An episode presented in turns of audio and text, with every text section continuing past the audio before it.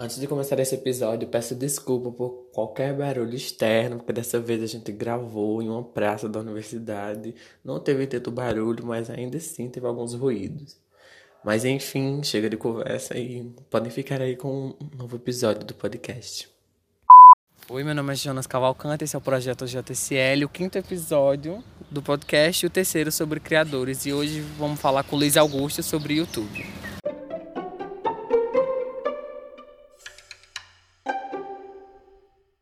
E hoje a gente tá com ele, que é mais um colega de classe, Luiz Augusto, que é youtuber e algumas coisas a mais, e ele agora vai falar. É, e aí, pessoal, meu nome é Luiz Augusto Brito, eu tenho 20 anos, eu sou natural de Serra Branca, Paraíba, e todos os dias eu venho estudar aqui em Campina Grande, né? Eu curso de Comunicação, e eu sou youtuber, ator e produtor de conteúdo para a internet. Luiz, que atualmente está com mais de 250 mil inscritos no YouTube e mais de 100 mil seguidores no Instagram. Ele vai agora contar como foi que ele começou e como ele ficou assim tão famoso, querendo ou não, né? então, eu comecei em 2012, porque na verdade eu sempre quis ser ator desde pequeno. E quando eu comecei em 2012, não existia a profissão que tem hoje, que é youtuber, influenciador digital. Eu criei mais pelo fato de ser ator, tinha 13 anos na época, e eu queria de alguma forma fazer alguns vídeos atuando só na internet. E então comecei a fazer um, um bocado de sketch e postar no YouTube. A galera foi gostando, gostando. Aí depois eu conheci canais como de Kéfera, PC Siqueira, Felipe Neto, que eram vlog e tinham cenas também inseridas no meio do vlog. Aí eu comecei a produzir também. E quando foi em 2015 eu comecei a levar a sério, que foi quando o canal começou a crescer de verdade, em 2015. E é, comecei também a produzir em outras plataformas, como eu comecei no Snapchat, Fiz bastante tempo no Snapchat, depois eu migrei para o Instagram para poder produzir lá também. Aí estou no Like, no TikTok, diversos aplicativos, em quase todos, na verdade, você pode me encontrar. Em 2018 foi quando o canal e o Instagram deu uma impulsionada muito grande, porque eu me inscrevi num reality show chamado Qual o Próximo YouTuber de Sucesso, no final de 2017, que era do youtuber Lucas Rangel, em parceria com o YouTube. E quando eu me inscrevi nesse reality, é, eram muitos concorrentes, assim, mais de duas mil pessoas concorrendo. E eu me inscrevi, fiz o meu vídeo de inscrição, muito confiante, como sempre, né? Eu sempre fui muito confiante nas coisas que eu faço. É, eu sabia que eu ia passar de uma forma ou de outra, então eu já fui me preparando, eu sabia quando é que ia acontecer as gravações do reality, então eu não marquei nada para aquele, aquele tempo ali, para aquela temporada, porque eu sabia que de alguma forma ou de outra Mesmo eu ia ser. Saber... Exatamente, mesmo sem saber, eu sabia que eu ia ser chamado. Não sabia que ia ganhar. Aí eu fui selecionado, né? Foram oito participantes. Eu fui o único nordestino e eu ganhei o reality show, o primeiro reality show do Copa Próximo de Sucesso. E ganhei um iPhone X, ganhei também contrato com meu atual empresário e assessoria. Ganhei uma viagem para os Estados Unidos, onde coincidiu na mesma época que está lá lançando o filme Os Incríveis 2. E a Disney me contratou para fazer a presença na pré-estreia, tanto lá nos Estados Unidos como aqui também em São Paulo. Então foi quando eu comecei a me dedicar cada vez mais, que eu vi que estava crescendo de verdade mesmo. Também entra é, patrocinadores, entra dinheiro, monetiza melhor, visualizações, novos inscritos, a galera reconhecendo na rua. Foi quando eu comecei a levar realmente como trabalho. Já era um trabalho para mim e eu comecei a levar mais ainda a sério, até porque agora não sou eu sozinho, tem também uma equipe me ajudando, trabalhando comigo, então tudo fica muito mais profissional. Então a gente tá falando aqui não é de uma coisa que começou agora e de uma coisa que querendo ou não, tá pequeno. É um negócio grande, um negócio que tá virando realmente um negócio. Ou seja, seu nome tá se tornando sua empresa. Exatamente, né? Até porque o influenciador digital, ele não cresce a partir do momento, até então, que ele não se entende como empresa, como negócio. A partir do momento que você se entender como negócio, como é, um, realmente um trabalho, você começa a crescer porque você começa a investir e levar muito mais a sério do que você levava antes. Então, muita gente isso é um grande ponto, porque muita gente hoje em dia não, não desiste no meio ou até mesmo no início, porque acha que de início já vai conseguir patrocínio, uma grande visibilidade. E a gente sabe que não é assim. Não, exatamente. Até porque meus cinco primeiros, meus seis primeiros anos eu fazia porque eu realmente gostava, eu sabia que uma hora ia dar certo. Então deu certo uma vez, deu certo outra. Tem esses altos e baixos, né? Porque é uma carreira que não é uma coisa de rotina, é algo que você uma hora é bom, outra hora no bom, outra hora lá embaixo, outra hora lá em cima. fixa que você Exatamente. Sabe. Então, além disso tudo, também tem que ter a questão do psicológico, né? Que eu mesmo sofri muito ano passado quando eu explodi, que depois eu fui dando uma caída e depois subi de novo e caía mais. Eu fiquei desesperado porque eu não sabia como lidar com aquilo dali. Então, foi uma coisa que eu precisei de ajuda de terapia para poder aprender a lidar com a situação. Então, realmente é um trabalho em que tem altos e baixos e não é só o glamour, não é só o sucesso, não é só a fama. Tem também os momentos ruins, os momentos que você faz um conteúdo bom e mesmo mesmo assim não engaja. E, e, do nada, uma coisa que você faz que nem levava tão a sério, pega muitas visualizações e engaja você novamente. Então tem que ter essa parte psicológica muito importante. Eu acho que essa parte psicológica, pra tu, no seu caso, foi que tu começou gradualmente, crescendo gradualmente, só que devido ao reality foi um crescimento muito grande Isso. que tu não estava esperando e isso causou alguma, alguns conflitos mentais. Com certeza, até porque na época que eu ganhei o reality, eu ganhava 20 mil seguidores por dia, no mínimo. O máximo foi mais de 30 mil seguidores no dia, é, no dia durante é, 15 dias. Então, tipo assim, foi um boom explosivo, tanto no Instagram como no YouTube. E depois eu fui caindo, eu não entendi por quê, só que eu entendi que na verdade é ali que eu estava dependendo de outra pessoa. Depois que acabou o reality, que eu ganhei, eu tive que perceber que eu tinha que começar a trabalhar por mim mesmo. E eu que consegui manter lá o, o, a mania de fazer os vídeos, né? Manter a, a, Como é que eu posso falar? A rotina de produzir, uhum. que agora era por minha conta. Sim, porque você usou do que você aprendeu no reality.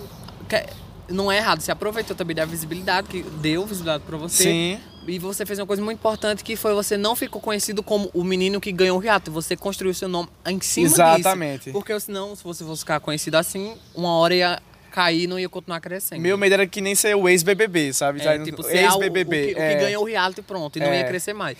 Tipo assim, tem a galera, a galera que, claro, chegou no meu canal, em maioria foi por causa do reality, porém hoje em dia eles não lembram de mim só por conta do reality, eles lembram de mim por conta pelos meus vídeos que eu faço, tanto no YouTube como no Instagram. Isso. Sim, e agora você também tá migrando muito para uma plataforma, tava criando muito conteúdo pro Instagram, uma coisa que tu não fazia até pouco tempo, tu não criava tanto, tu criava, mas não uma coisa periódica que agora está tendo. Exatamente. É como tu falou ainda agora, eu tive que, me, é, eu tive que manter por minha conta, porque antes eu dependia de uma pessoa assim, né? Mais ou menos.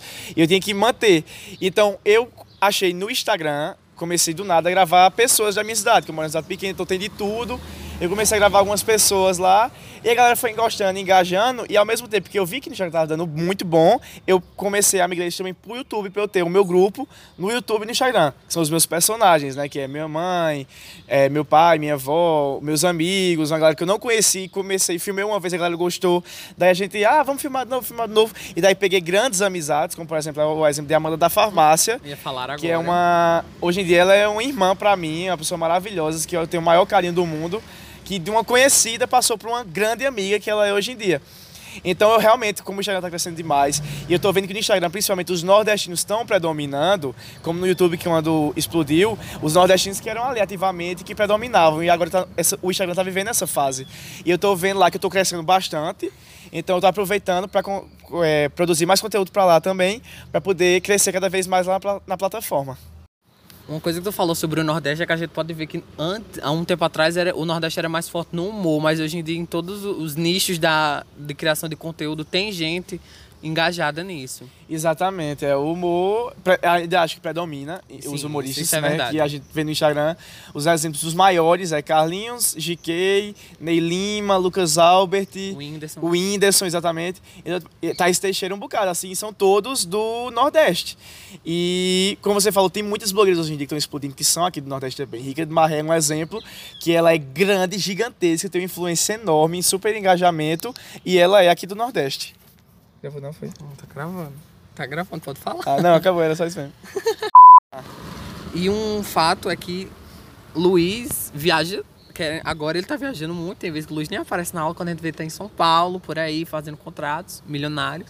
Uhum, aí, sei, aí agora a gente pergunta, como é conciliar isso com a universidade?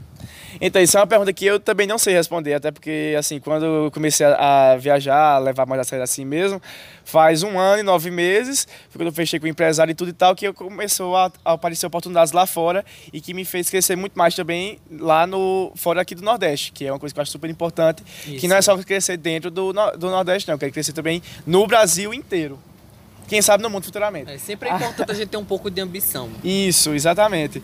Aí é, eu não sei conciliar. Eu queria muito me entregar para a universidade como eu deveria, como eu planejava quando eu estava fazendo o Enem, mas eu não consigo é, planejar meu tempo entre canal Instagram, é, outras redes sociais, trabalho de ator, né, com o grupo de teatro, com as coisas que eu faço como ator, as viagens e o Luiz Universitário. Eu não consigo e ainda. A vida pessoal. A vida offline. pessoal, exatamente. Que eu só consigo viver à noite, que é quando eu saio assim.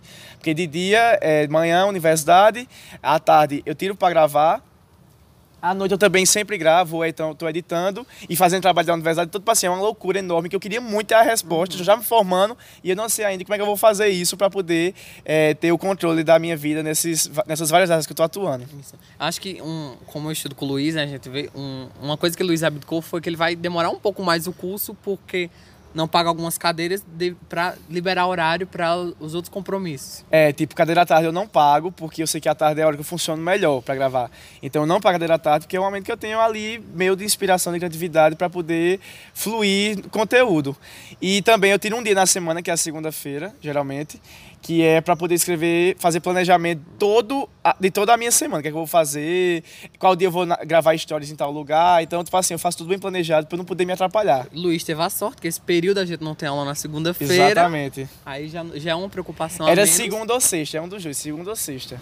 E uma, uma coisa, vamos falar sobre o público, o teu público querendo ou não, é muito diferente o público do Instagram pro público do YouTube. Exatamente. O meu público do Instagram, ele é um público muito é, é teen é, adulto. Tem muito, muito adulto mesmo que me assiste. Geralmente quando eu paro, é, tô assim na rua, tem uma galera adulta que. Ah, eu assisto muito com meu filho, com meu marido. Eu posso falar uma coisa aqui? O quê? Gente, um dia né, nessa universidade, veio uma escola fazer uma excursão. Foi, ali foi bizarro.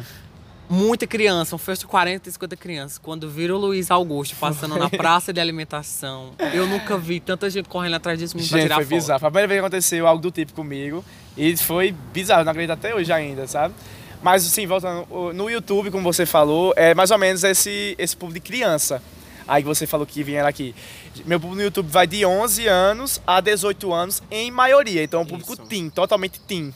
Só que no Instagram já é mais diversificado. É um público teen, não tem muita criança assim, tem as crianças, tá, mas não muito, mas é de 17 a 30 anos, mais ou menos. Isso é bom que a possibilidade de tu fazer conteúdos diferentes em plataformas diferentes, já que o público difere um pouco. Agora eu acho engraçado que, tipo assim, é o mesmo conteúdo que eu, produzo, que eu produzo pro YouTube e Instagram, é o mesmo, porém as faixas de idade são diferentes nas duas uhum. plataformas. Mas é o mesmo tipo de conteúdo assim. E agora a gente tá vivendo um tempo que o Instagram tá dominando tudo e o impacto é mais rápido, a visibilidade é mais rápida no Instagram do que no YouTube. Tu, tu tá vendo. No teu caso, tá acontecendo isso? Sim, é, mas ainda eu acho que predomina comigo a questão de ser youtuber, mais do que Instagramer. É uma coisa nova então, aí então. geralmente os meus seguidores do Instagram estão vindo por conta do YouTube, né? Não mais, porque agora quando eu bati 100k recentemente, foi por conta de três vídeos meus que explodiram no Instagram. Aí foi quando, essa semana eu tive a prova, que final de semana agora eu tava em João Pessoa, e a galera veio falar comigo porque me viu pelo meu vídeo do 7 de setembro. Caramba. Que foi um vídeo que explodiu, pegou mais de um milhão de visualizações em uma página no Facebook, meio milhão de compartilhamentos. No Instagram apareceu em muitas páginas mesmo, que era o desfile se passando e eu fazendo o passinho de brega funk, né? Que tá, tá zoando ali e tal. Então foi um vídeo que explodiu, em seguida engajei engatei dois vídeos também, que passou no SBT sábado, passou na Record domingo Olha e isso. passou no canal de Brasília durante a semana passada. Então, tipo assim, é, no Instagram, agora que eu tô vendo crescer mais, não por conta do YouTube, sim por conta do conteúdo de lá.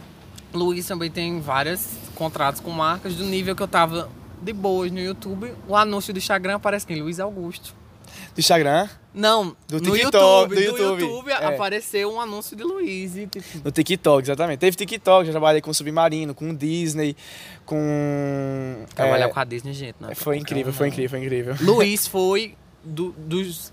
Pra pré-chefe foi um eu fui o únicos... primeiro brasileiro a assistir Foi, Os Incríveis. eu brasileiro... e Lucas Angel, nós dois, no os, caso. Os únicos brasileiros que assistiram o primeiro filme, Os Incríveis 2 e... Foi, foi bizarro, bizarro mesmo. Aí. E agora vamos olhar um pouco para frente. Luiz, projetos futuros, tanto na carreira de youtuber quanto na de ator, o que temos por aí?